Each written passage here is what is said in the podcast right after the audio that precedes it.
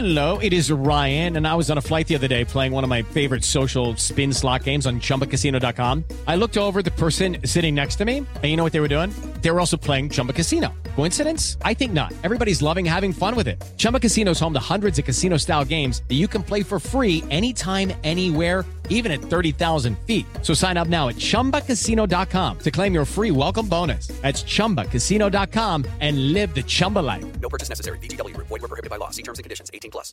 Nossa Conversa, É um prazer enorme conversar com você. com Vanderlei Nogueira.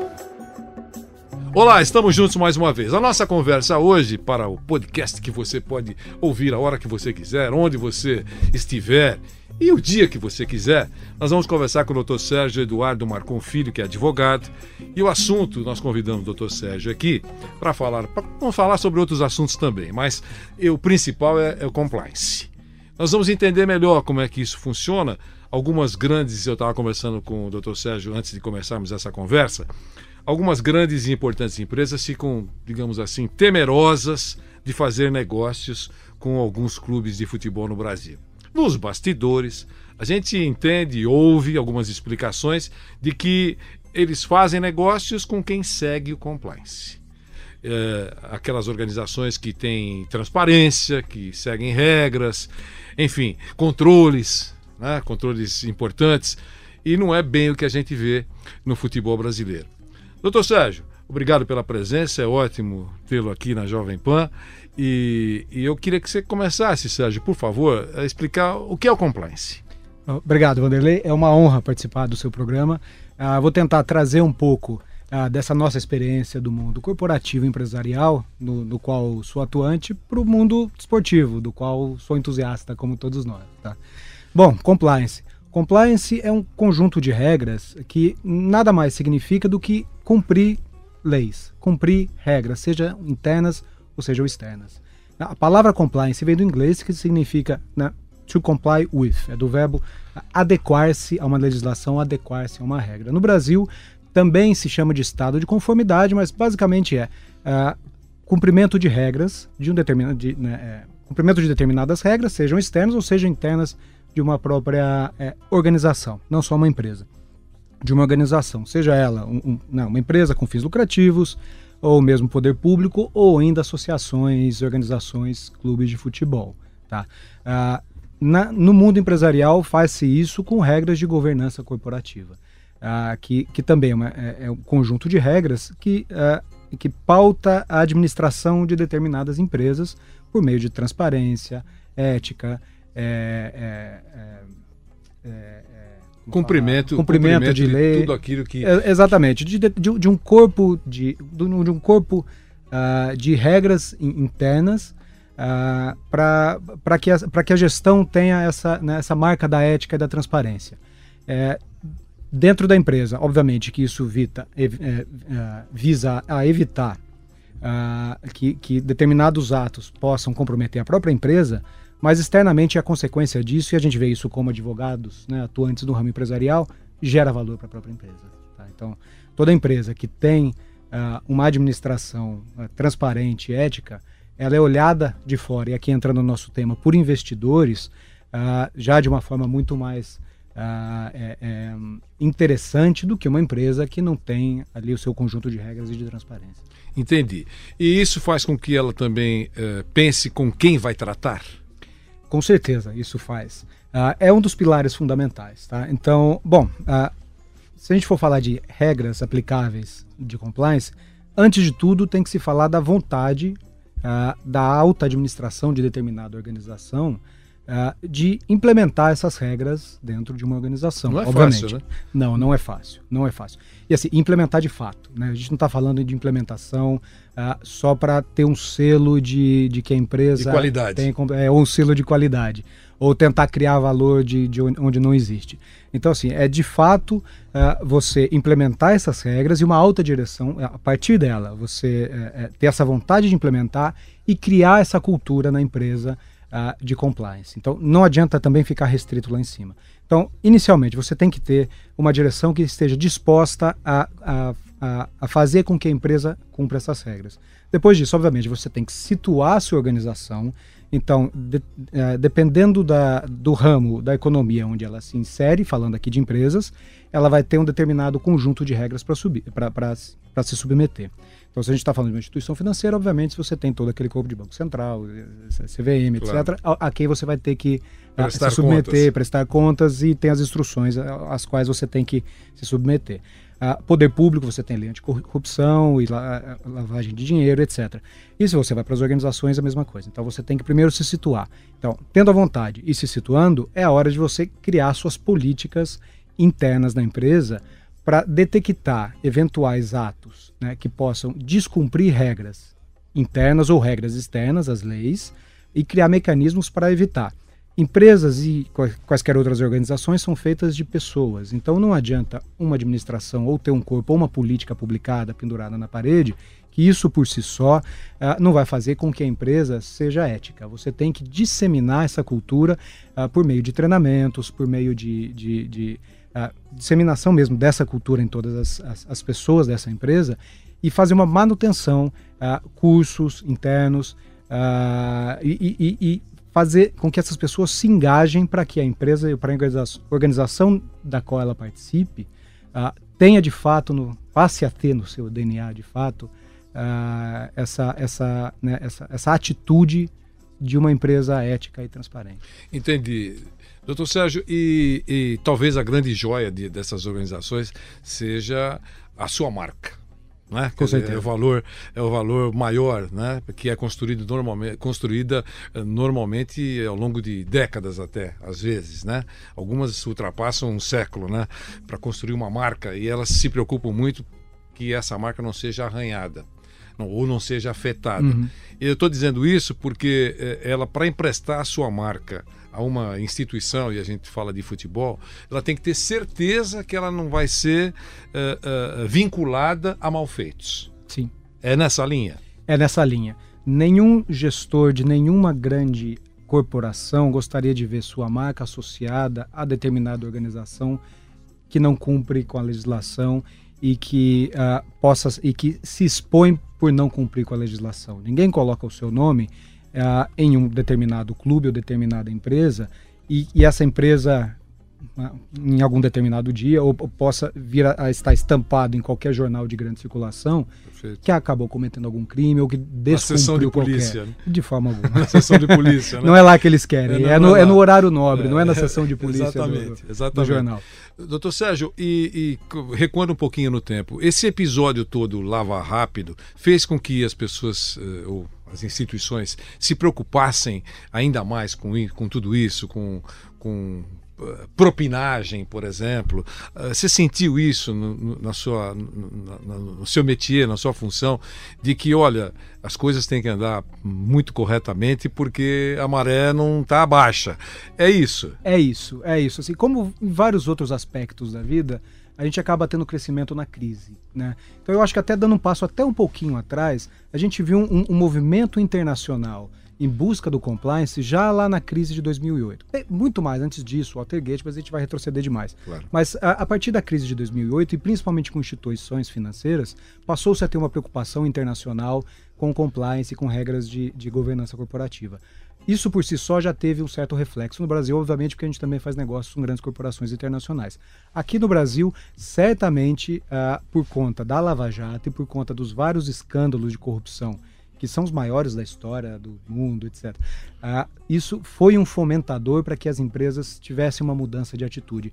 E na nossa atuação profissional a gente sentiu isso diretamente. Nós fomos procurados por diretores de empresas que são clientes nossos para implementar. Não foi só reativo, ah, porque não nem todas as empresas tiveram problemas, obviamente. A Claro, grande maioria não teve dúvida. mas por conta de outras empresas e, e gestores que estavam mais conectados perceberam que começa a haver uma mudança de realidade e que vem para ficar, ah, já nos solicitaram é, é, é, não, consultoria nesse sentido. Só para citar um exemplo, tem uma empresa nossa, é cliente nosso aqui no Brasil, ah, que é subsidiária de uma empresa europeia.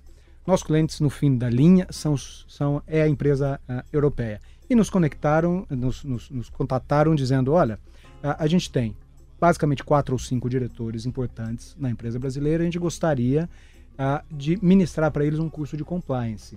e gostaria de ajuda de vocês, advogados, para fazerem isso. A gente fez. Ah, criou um grupo de várias áreas do escritório, porque compliance, no fim do dia, é você cumprir Claro. com várias áreas. Nesse caso específico, era uma indústria, então, tinha um advogado especialista em direito ambiental, um advogado especialista em contratos, um advogado especialista em direito criminal, e ministramos ah, esse curso para os diretores e eles com- tiveram um compromisso de repassar essa cultura para os demais funcionários da empresa. Entendi. Em outras palavras, o botão de precaução foi apertado. Foi apertado, com certeza foi apertado. Não é verdade? Sim. É, você, na nossa conversa, falava que tem, é, você e o escritório, claro, Claro. é, orientam é, os investimentos de alguns atletas que ganham dinheiro aí, como é que é melhor caminho, como é que tem que se conduzir os Sim, seus sim, negócios. É isso. É isso, assim, é- essa é uma outra área de atuação nossa e a gente a- a- acaba a, a gente presta essa consultoria para Que é atletas. importante, né? É importante, Porque sim. O, o o cara joga bola demais, mas é, a, a vida, a organização da vida, para quem tem muito dinheiro, Sim. precisa de uma condução profissional. Não, com certeza. A gente tem alguns parceiros também na área financeira que fazem essa assessoria em conjunto. E, e tem um aspecto interessante que vários desses atletas eles, eles passam a ter uma evolução patrimonial a partir do momento que eles vão jogar fora do Brasil por razões que a gente sabe muito bem. Então, e é a partir desse momento que ele precisa de mais ajuda. E muitos deles têm até esse perfil de voltar a investir no Brasil, mesmo morando fora. Que tipo de ajuda, Sérgio? É, basicamente ajuda jurídica, né? De, de, de- vamos lá, de compliance, se me permite, Claro. ah, do ponto de vista da, da, da pessoa física do atleta. Porque ele também é uma marca, né? Ele também é uma marca, sim, com certeza. E quando ele sai do país, como qualquer outra pessoa que venha sair do país, você precisa, você tem, tem algumas obrigações que você precisa cumprir. Você precisa dar uma comunicação de, de saída definitiva para uma Receita Federal. Se você tiver uma empresa, você não pode mais ser diretor da empresa por ser residente fora do Brasil. Ah, você não pode ter mais conta de residente, você vai ter uma conta de não residente. Então, são várias pequenas regras, e no Brasil está cheio de regras, a gente precisa cumprir. E além disso, a gente também dá essa consultoria de investimentos. Qual a melhor forma de investir em determinado ah, ramo, se é por meio, talvez, de, uma, de um. Né, qual o, veí o melhor veículo, se é um veículo no país onde ele está residindo, ou através de um veículo brasileiro. Aí a gente fala de empresas que investem em determinados ramos, imobiliário, por exemplo. E a gente presta essa consultoria de, vamos chamar de organização patrimonial do atleta. Entendi. Recuando um pouquinho no tempo e nessa linha, eh, era muito comum os atletas ganharem dinheiro e comprarem propriedades. né? Aquela história do- da terra, do tijolo, aquela Claro, coisa claro. toda. Isso ainda é assim ou mudou um pouco? Não, ainda tem. Esse, eu acho que é o perfil geral do, do brasileiro ainda, tá? De, de, de investir em tijolo, em propriedade, tá? Mas a gente vê também esse, esse perfil em algum dos atletas. Eles gostam desse tipo de, de investimentos. Nesse certeza. tipo de investimento. Sim, sim. Eu lembro que o primeiro atleta que eh, investiu em bolsa, né, eh, eh, ainda o, o notebook era para pouquíssimos, Aham. né? E um atleta, eh, eu tive a oportunidade de acompanhar bem de perto, é o Mauro Silva. Né? Eh, Imagina, ninguém na seleção brasileira tinha um notebook e tal. E ele ficava com o seu computadorzinho Aham. lá investindo na bolsa. Ele aprendeu com o presidente de um banco lá de La Corunha, onde ele foi um grande sucesso lá na Espanha. E o presidente do banco era fã dele. E começou a ensiná-lo a, tra- a- a trabalhar, investir na bolsa. Olha, você- um presidente de banco na Espanha, convenhamos que tem Ótimo uma certa... professor, É, um ótimo professor. E, e ele aprendeu muito, ele faz isso até hoje.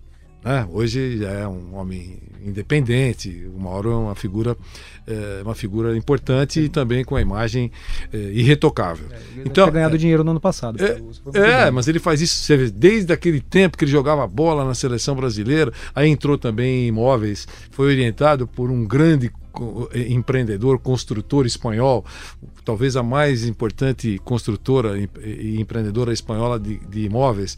E ele aprendeu com isso também, então já investe em imóveis, Uhum. construiu prédios. Quer dizer, é, é, ele foi por uma outra linha, mas é isso aí. E quando ele consegue aproveitar isso, eh, nesse momento, né, Sérgio? É, é para a vida toda, né? Sim, com certeza. Esse é um aprendizado que ele leva. E, sim, no caso dele, de, de fato, me parece uma exceção, não só para atletas, mas para o brasileiro em geral. Aqui eu estou até entrando no ramo que não é o meu, que é da- né, da- do, do ramo financeiro, mas você vê que tem, tem esse, essa mudança de perfil que a gente não, acompanha. é claro, eu, é, eu não ultimamente é, de- eu estou é. dizendo só que ele se preocupou com isso, né? Sim, sim. Em aprender como é que é investimento, perde, Claro, ganha, claro. aquela coisa toda. E, e eu brincava muito com ele, eu falei, pô, é, você vai virar consultor e virou consultor de Aham. algumas pessoas aí, né? Ah, ele virou consultor. É, é, tem alguns dos amigos Sim, dele, de ah, alguns claro, jogadores, né? Aplica ali, aplica. É, os jogadores perguntando: o que, que eu faço, Mauro? É, é, Ah, é, faço isso, faço aquilo. E, e eu acho muito, muito legal isso, né? É só esse tipo de, de, de orientação que eles recebem ou também recebem orientação, digamos assim, de, de comportamento? Eh, a partir de agora você tem responsabilidades, tem deveres tem, e tem responsabilidade acentuada. Isso entra também na discussão com esses entra, atletas? entra, entra na discussão. Você vê, assim, esses atletas, eles, têm, eles estão cercados de vários prestadores de serviço de, de várias áreas. É o diferentes. staff. Tem todo um staff. Então a gente, então, a gente presta essa consultoria jurídica para ele em vários ramos necessários. Ele com certeza tem uma assessoria financeira e também, e a gente já se deparou nessas reuniões em que a gente é, une todos esses prestadores, todo esse staff do jogador, ele também tem essa consultoria de imagem a partir de determinado momento da carreira dele. Eu entendi. Ainda voltando ao, ao compliance, eh, isso, a tendência é aumentar cada vez mais eh, essa preocupação de compliance? Sim, ah, e por uma razão muito simples, gera valor.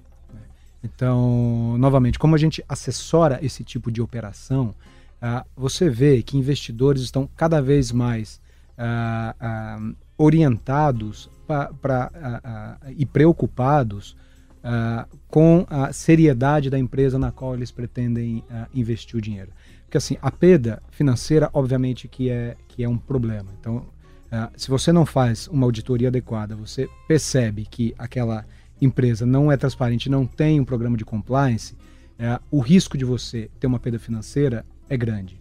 Mas, às vezes, até maior do que a perda financeira é a perda moral da empresa.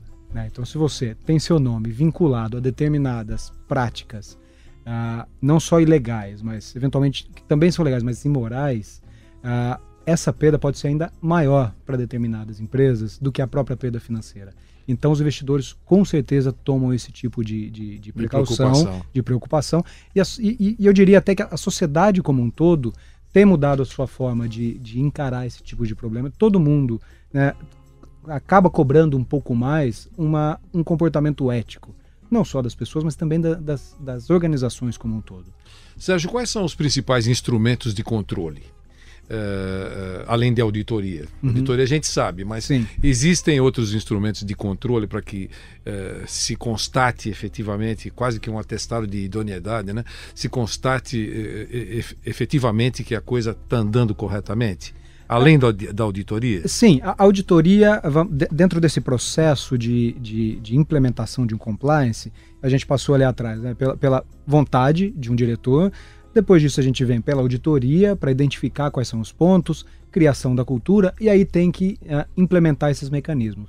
Talvez o mais, ah, o primeiro deles que, é- que venha a ser implementado ah, é um canal de comunicação para determinada pessoa que vai ser a responsável dentro da empresa por receber esse tipo de reclamação. Então, tem que abrir um canal de comunicação com todas as pessoas ali de dentro da organização.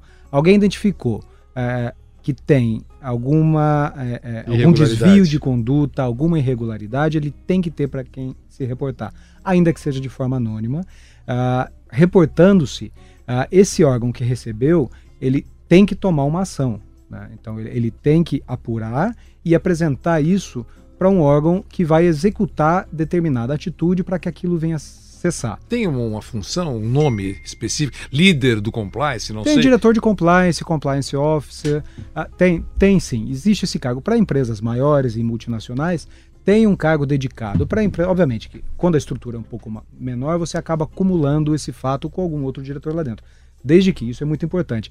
Ah, tem que ter uma preocupação com conflito de interesse. Obviamente que o diretor de compliance não pode ser o diretor ah, responsável pela geração de negócios dentro de uma empresa. Você tem um evidente conflito de interesses ali dentro.